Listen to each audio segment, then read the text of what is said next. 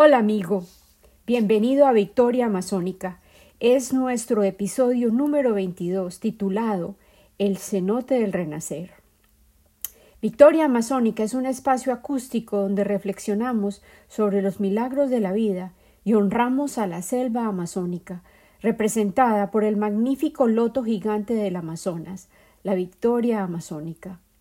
Yo soy Lina Cuartas y hoy pensaremos juntos acerca de la muerte, guiados por las palabras siempre relevantes del profeta de Khalil Gibran y por el poder cíclico y regenerativo de la naturaleza, en particular evidenciado en un hábitat tan vibrante como la selva húmeda. La densidad de un bosque tropical, cuando los ciclos de lluvia y sus ritmos están calibrados y son plenamente funcionales, es un contenedor de vida que se manifiesta en criaturas minúsculas y enormes, plantas, aire, agua y tierra que interactúan como en un ballet majestuoso, un sistema eficiente en el que nada se desperdicia. Todo elemento en ella puede reciclarse, cada criatura se digiere de manera que contribuya hasta al morir con la telaraña masiva de vida que se despliega continuamente. Los hongos y los depredadores devoran todo aquello que deja de respirar. Los carroñeros se encargan de limpiar los cuerpos que detectan gracias a sus potentes facultades olfativas, y la vida se renueva, perpetuando la conservación del agua, el oxígeno, el dióxido de carbono y todos los minerales. La vida y la muerte interactúan con precisión, y el sistema ha sido eficiente e implacable por milenios. Ahora Ilustremos este espiral perfecto con las palabras del profeta. Y así comienza. Luego, Almitra, aquella que poseía la facultad de ver, habló y dijo Te pedimos ahora, maestro, que nos hables de la muerte. Y él contestó Tú podrías descifrar el secreto de la muerte, pero ¿cómo lo hallarías? a no ser de que buscaras dentro del corazón mismo de la vida. El búho cuyos ojos dependientes de la noche son ciegos, no logra descifrar el misterio de la luz. De hecho, si tú pudieras contemplar en pleno el espíritu de la muerte, abre tu corazón y despliégalo frente al cuerpo de la vida, ya que la vida y la muerte son una, tal como el río y el mar son la misma entidad. En la oscuridad de tus esperanzas y deseos se esconde tu sabiduría silenciosa del más allá. Y tal como las semillas que sueñan bajo la nieve, tu corazón sueña con la primavera. Confía en los sueños, ya que en ellos está escondida la puerta que da acceso a la eternidad. Tu miedo de la muerte es tan solo el temblor del pastor que se halla de pie frente al rey, quien se dispone a honrarlo al imponer sus manos sobre él. ¿Acaso no está feliz el pastor a pesar de que está temblando, emocionado porque va a portar la marca de su rey. Sin embargo, ¿no está más concentrado el pastor en su trémula emoción? Aquí el maestro está comparando el miedo que el pastor siente al nuestro, la angustia cotidiana que sentimos, que a menudo nos impide ver el éxtasis de estar vivo. Él continúa. ¿Y es que acaso no es morir pararse desnudo frente al viento y derretirse al sol. Y dejar de respirar no es liberar la respiración de sus mareas agotadoras para que pueda erguirse y expandirse y buscar a Dios sin ataduras. Tan solo cuando bebas del río del silencio podrás en realidad cantar. Y cuando hayas llegado a la cima de la montaña, empezarás en realidad a ascender. Y cuando la tierra se apodere de tus extremidades, en ese momento podrás en realidad bailar. Tan solo cuando tu voz se haya fundido con el silencio, podrás en realidad cantar.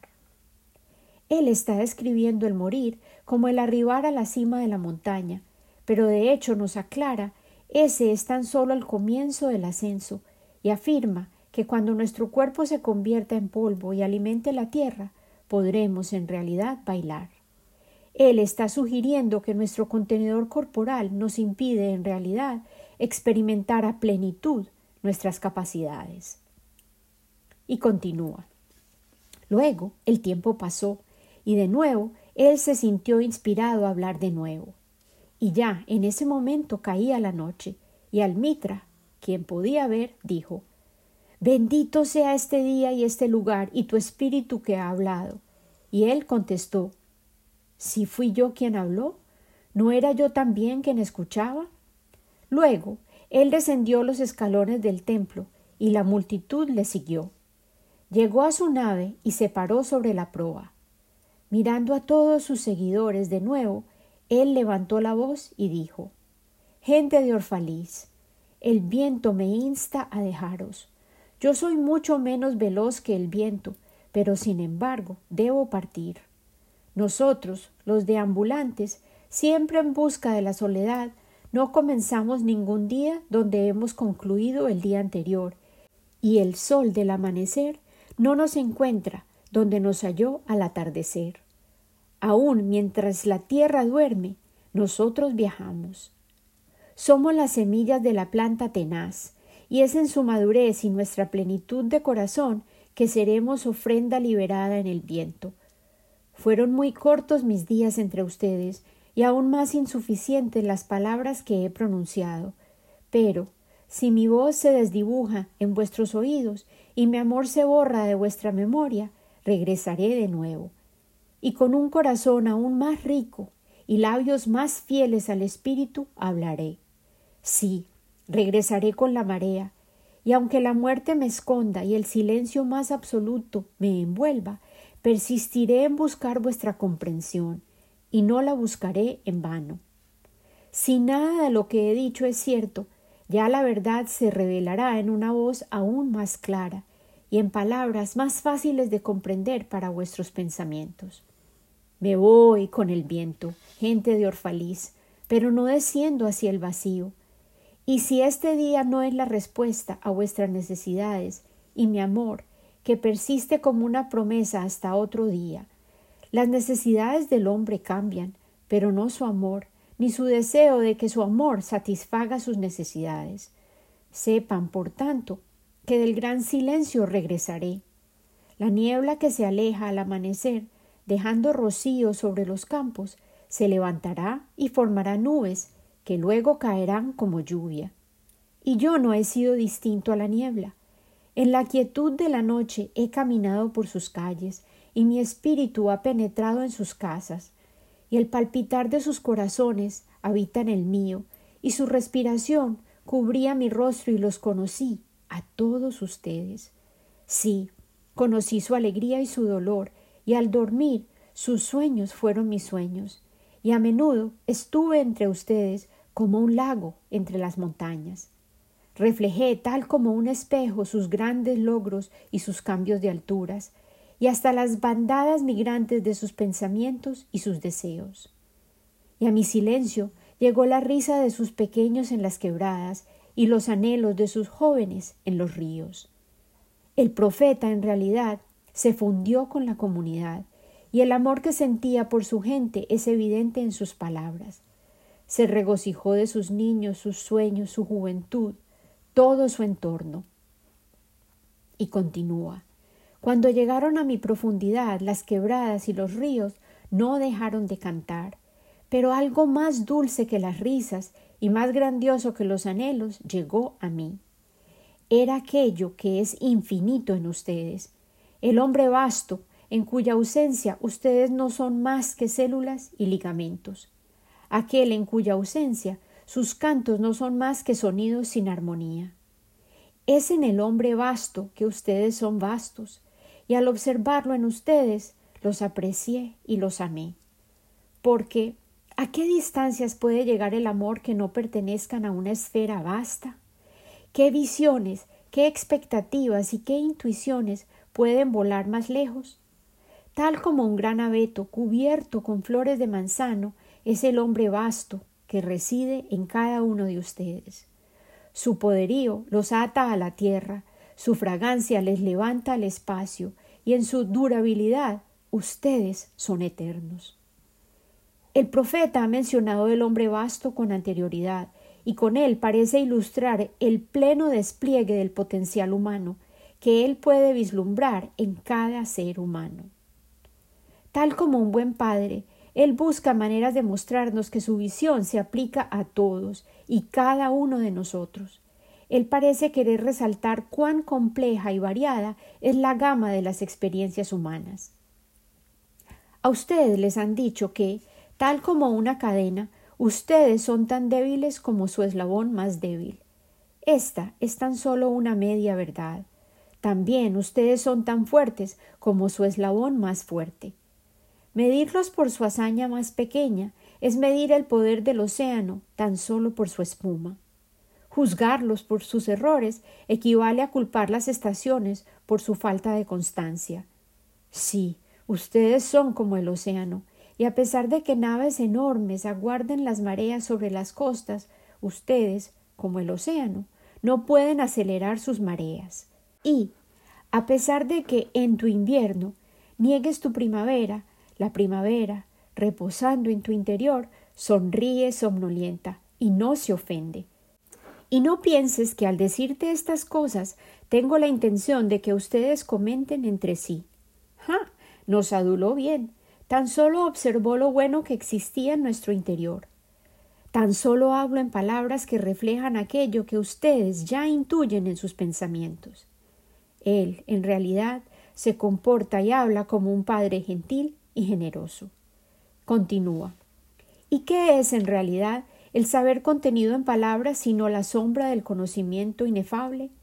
Tus pensamientos y mis palabras son olas de una memoria sellada que conserva los informes detallados acerca de nuestros días ya vividos, así como los reportes de los días antiguos, en los que la tierra no se conocía a sí misma ni nos conocía a nosotros, y los archivos de incidentes de las noches en que la tierra estaba invadida de confusión.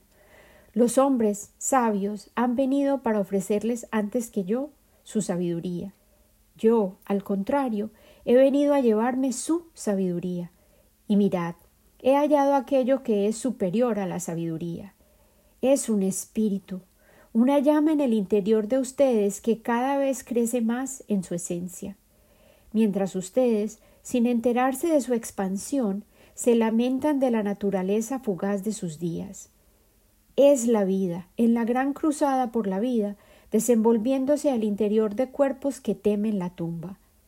Aquí no hay tumba alguna, estas montañas y llanos son una cuna y un punto desde donde remontarse a otras alturas. Él, aquí, está declarando que nuestra existencia es tan solo una etapa en una progresión evolutiva. Repito lo que él dice tan claramente. El Maestro halló entre nosotros, meros humanos, algo que es superior a la sabiduría. Es un espíritu, una llama en el interior de nosotros que cada vez crece más en su esencia, mientras nosotros, sin enterarnos de su expansión, nos lamentamos de la naturaleza fugaz de nuestros días. Es la vida, en la gran cruzada por la vida, desenvolviéndose al interior de cuerpos que temen la tumba. Luego él continúa. Cuando pases por la pradera en la que has enterrado a tus antecesores, mira con atención allí porque podrás verte a ti mismo, así como a tus niños, bailando, juntos, todos, agarrados de las manos. De veras, tan a menudo generas espontáneamente felicidad ilimitada sin enterarte de lo que estás haciendo. Y aquí empiezo yo. Acabo de regresar de México, razón por la cual este episodio está retrasado un día, pero valió la pena la demora, para ayudarme a procesar todo lo que experimenté en esa tierra colorida. Visité Uxmal, unas ruinas mayas arqueológicas, no muy lejos de la ciudad de Mérida, la ciudad blanca, que también pude explorar, y me maravillé en sus haciendas y mansiones históricas. Luego tuve la fortuna de sumergirme en las energías místicas de los cenotes esos agujeros enormes, llenos de agua subterránea, que abundan en el estado de Yucatán y que amorosamente acogen a quienes se atreven a dejarse abrazar por sus aguas frescas. Los cenotes, sonot en maya, eran sitios sagrados para los mayas e incluso para sus ancestros. Ellos creían que eran portales que conectaban directamente con el inframundo y los espíritus que residen y presiden en esa dimensión.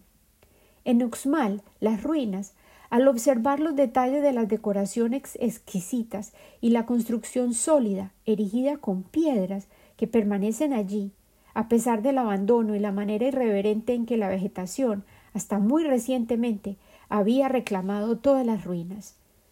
Mi imaginación persistía en tratar de concebir cómo sería el panorama de la cotidianidad que se vivió en ese complejo que contiene residencias reales, un campo enorme para el juego de pelota de los mayas, muchos espacios para rituales, sacrificios y residencias para diferentes miembros de la jerarquía de la comunidad que interactuaba y llenó esos espacios durante innumerables años con sus palabras, sus bailes, sus risas, su presencia. Yo podía sentir que la rueda del tiempo se movía bajo mis pies y que revelaba su continuidad, el cambio permanente de habitantes de múltiples tierras cerca y lejos, generaciones que viven, se manifiestan, construyen, mueren y luego llegarán otros seres humanos que intentarán descifrar, comprender, capturar el mensaje que ellos, nuestros ancestros, nos han dejado aquel que el profeta tan sabiamente describía, bailando de las manos con nosotros y con nuestros hijos, rodeados por los tesoros que ellos nos han legado. Esa es la evidencia de la existencia del hombre vasto, de la persistencia del hombre, quien aún está intentando resolver el enigma de su existencia, a pesar de saber con certeza absoluta que ha habido multitudes de humanos que le antecedieron y que muchos más le seguirán, y que nuestra vida individual es tan solo un grano de arena dentro del monumental desierto del tiempo. Sin embargo, henos aquí, con el don de la extraordinaria oportunidad de experimentar la vida en este extraordinario planeta que gira sin cesar en el espacio y que contiene aún el equilibrio perfecto que permite que la vida florezca y evolucione sobre esta esfera azulada. Me hallé, como ya mencioné, en un cenote impresionante en este viaje reciente. Las aguas estaban cubiertas por una colección de hojas enormes. No creo que fuesen victorias amazónicas, dada la ubicación, pero sí eran lotos grandísimos, probablemente una especie relacionada, y estaban sanos, y a pesar de no tener flor alguna, sí había varios capullos y las hojas eran abundantes, completamente expuestas, y bebiendo el sol radiante que las besaba. Nadé entre las hojas, a su alrededor, e incluso exploré bajo el agua, y encontré tallos fuertes, extendidos por el cenote entero, sosteniendo orgullosos a sus respectivas hojas y conectados todos a la rama central de la planta, que se perdía en la profundidad del agua. Había pequeños peces y criaturas ágiles por doquier, lo que demostraba que estas aguas eran sanas, plenas en vida y que la comunidad del cenote era vibrante. Hace unos ocho meses yo había estado pintando una victoria masónica enorme y esa misma noche tuve un sueño inolvidable del que me acordé cuando nadaba en el cenote. Yo estaba en la selva y me sentía segura, Respiraba profundamente, deleitándome de la humedad que me rodeaba, cuya cariñosa presencia hace que todo crezca sin esfuerzo alguno. Tal como las lianas que colgaban encima de mi cabeza, me estiré para intentar tocarlas y para tratar de alcanzar un rayito de luz que tal vez lograra filtrarse entre la densidad de la vegetación ese tapiz verde esmeralda que parece crear un escenario que abraza el espacio por encima, por debajo y por todos los ángulos que constituyen el bosque. Observo que hay un destello de color blanco que yace sobre el piso, y al brincar para alcanzarlo, comprendo que es una palomita blanca. Me arrodillo y me siento en cuclillas, tal como aprendí de las formidables maestras huitotos que conocí. Tal como un tronco sólido, mis piernas me sostienen, y así, bien cerquita al suelo, como hacen también los chamanes para penetrar en sus jornadas de visión, me senté. y cerré los ojos para poder ver con los ojos del corazón. Me acerqué a la criatura alada caída y vi que sus ojos estaban abiertos y eran oscuros y rodeados de un círculo rojo rubí, y su pecho se agitaba, luchando por respirar. Recogí el pequeño cuerpo y lo acomodé para que pudiera respirar más cómodamente, y acaricié sus plumitas para organizar las plumas enredadas, y me llenó de alegría sentir el fuerte tom, tom, tom de ese corazón noble que persistía en latir. Me concentré en esos ojos profundos y sentí el dolor de la pequeña ave. Sentí que una energía me jalaba hacia sí desde el ojo negro y hacia ese vórtice oscuro, atrayéndome hacia su ser, y entendí que el suelo del bosque que me sostenía estaba colapsando bajo mis pies. La tierra se volvió líquida, y lo mismo me sucedió a mí, y solté, me dejé ir. Escuché un sonido de succión, como cuando retiras el tapón de un lavamanos lleno de agua, y me hallé a mí misma flotando, rodeada por agua fría y traslúcida, y sobre la superficie reconocí las hojas inconfundibles de la planta de Victoria amazónica desplegadas. Sus ramas gruesas cubrían casi toda la extensión del agua, y sus hojas la tapizaban, gloriosas, algunos capullos estaban cerrados, protegiendo a las pequeñas hojas, y había muchas flores de victorias en diversos estadios de su ritual de floración. También percibí el aroma que conocía tan bien. En realidad no era frutal, pero sí dulce y penetrante, y al levantar mi mentón para absorber la fragancia, observé que ya no me rodeaba la selva. La había reemplazado un techo cóncavo de piedra, pero de él pendían raíces, lianas y vegetación que adornaban todo el espacio. Concluí que estaba en un domo semiesférico que me rodeaba. Mi mente sabía lo que era ese espacio. Lo reconocí como un sonot en maya, cenote en español. Me había tragado un cenote, un estanque de agua subterránea. Yo sabía que éste constituía un espacio sagrado. Observé una ventanita redonda en la parte alta del cenote y al ver que a través de ella se observaba más vegetación y un cielo azul y despejado, me sentí tranquila y segura de nuevo. Solté todo mi miedo y de hecho me llené de curiosidad. ¿Por qué estaba yo allí? ¿Estás segura? Yo estoy contigo. Pude escuchar la voz de mi madre. No la oía en el exterior, sino dentro de mi cabeza. Al mismo tiempo vi la pequeña paloma herida en mi mente. El ave. ¿Dónde está? ¿Murió? ¿Qué le sucedió? Esa era yo. Yo era la paloma herida. Estoy viva aquí contigo. Estas son las victorias amazónicas que tú estabas pintando. Yo estoy en cada una de ellas. Yo soy ellas. Tú eres ellas. Yo soy tú misma. Yo podía flotar fácilmente y el agua me sostenía, y me acerqué para ver las hojas de cerca. Cada hoja tenía pliegues que la cubrían, tan similares a las arrugas que delatan experiencia y edad sobre un rostro humano. A cada flor la acompañaba una hoja que flotaba a su lado para protegerla de los depredadores durante su ritual de floración. Nadé hacia la flor más blanca que estaba cerca a mí, me sumergí y decidí aprovechar la oportunidad para explorar bajo la comunidad entera de la Victoria. Bien puedes, Fíjate que hay dentro de las enaguas, niña maliciosa. Era la voz de mi madre de nuevo, en esta ocasión llena de humor. Y por supuesto me fijé. Era una estructura magnífica. Se parecía mucho a las vigas estructurales de las malocas, las enormes casas de los huitotos, la comunidad con la que conviví y a quienes aprendí a amar. Los gruesos tallos de la planta, todos se conectaban bajo el agua a un eje central, las hojas y las flores y capullos estaban unidos y todos contribuían a sostener la gran planta. El lado inferior de cada hoja tenía un tono levemente diferente de magenta, que contrastaba bellamente con los muchos tonos de verdes del conjunto. El agua actuaba como una gran lupa y distorsionaba los ángulos de los tallos, creando refracción en las formas. Era imposible dejar de maravillarme de tanta creatividad. La planta en su totalidad estaba cubierta por espinas. Y me recordaron por qué se me habían parecido a las guerreras amazónicas inicialmente, pero al inspeccionarlas de cerca, las hojas eran en realidad porosas. Concluí que las venas tubulares de las hojas probablemente se llenaban de aire, haciéndolas bollantes.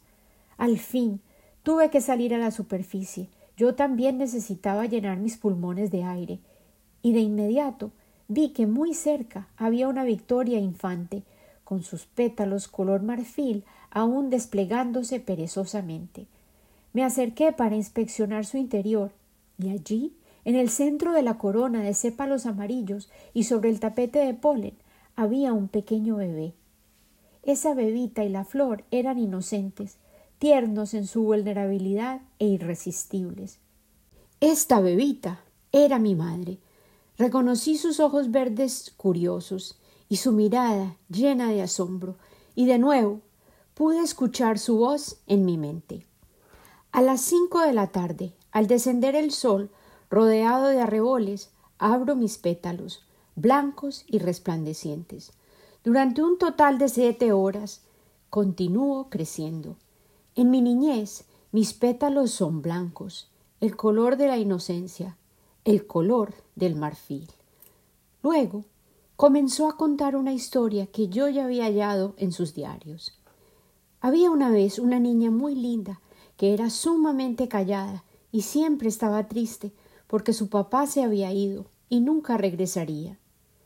Este hecho fue el primer abandono que mi madre experimentó, y sería el inicio de la marca del abandono que luciría en su alma.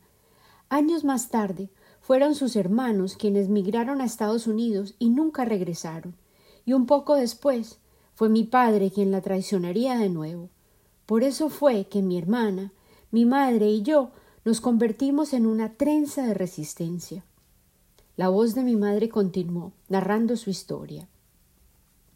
Los únicos amigos de esta pequeña niña fueron los libros y los cuentos, la alegría que descubrió en ellos cuando aprendió a leer, porque los libros no se van nunca, porque los libros y los cuentos se pueden leer, se pueden inventar, se pueden descubrir en sueños y se pueden contar.